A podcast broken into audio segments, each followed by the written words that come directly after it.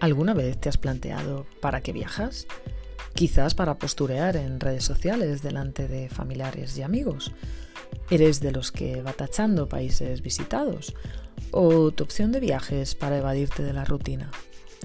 Dejemos atrás ya las ideas propias y viajemos de una manera más responsable, como empatizando y entendiendo las costumbres del lugar, mirando más allá del móvil, aprendiendo, conversando desde el mismo nivel y respetando la cultura.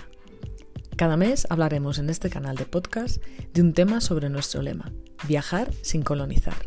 Únete al cambio.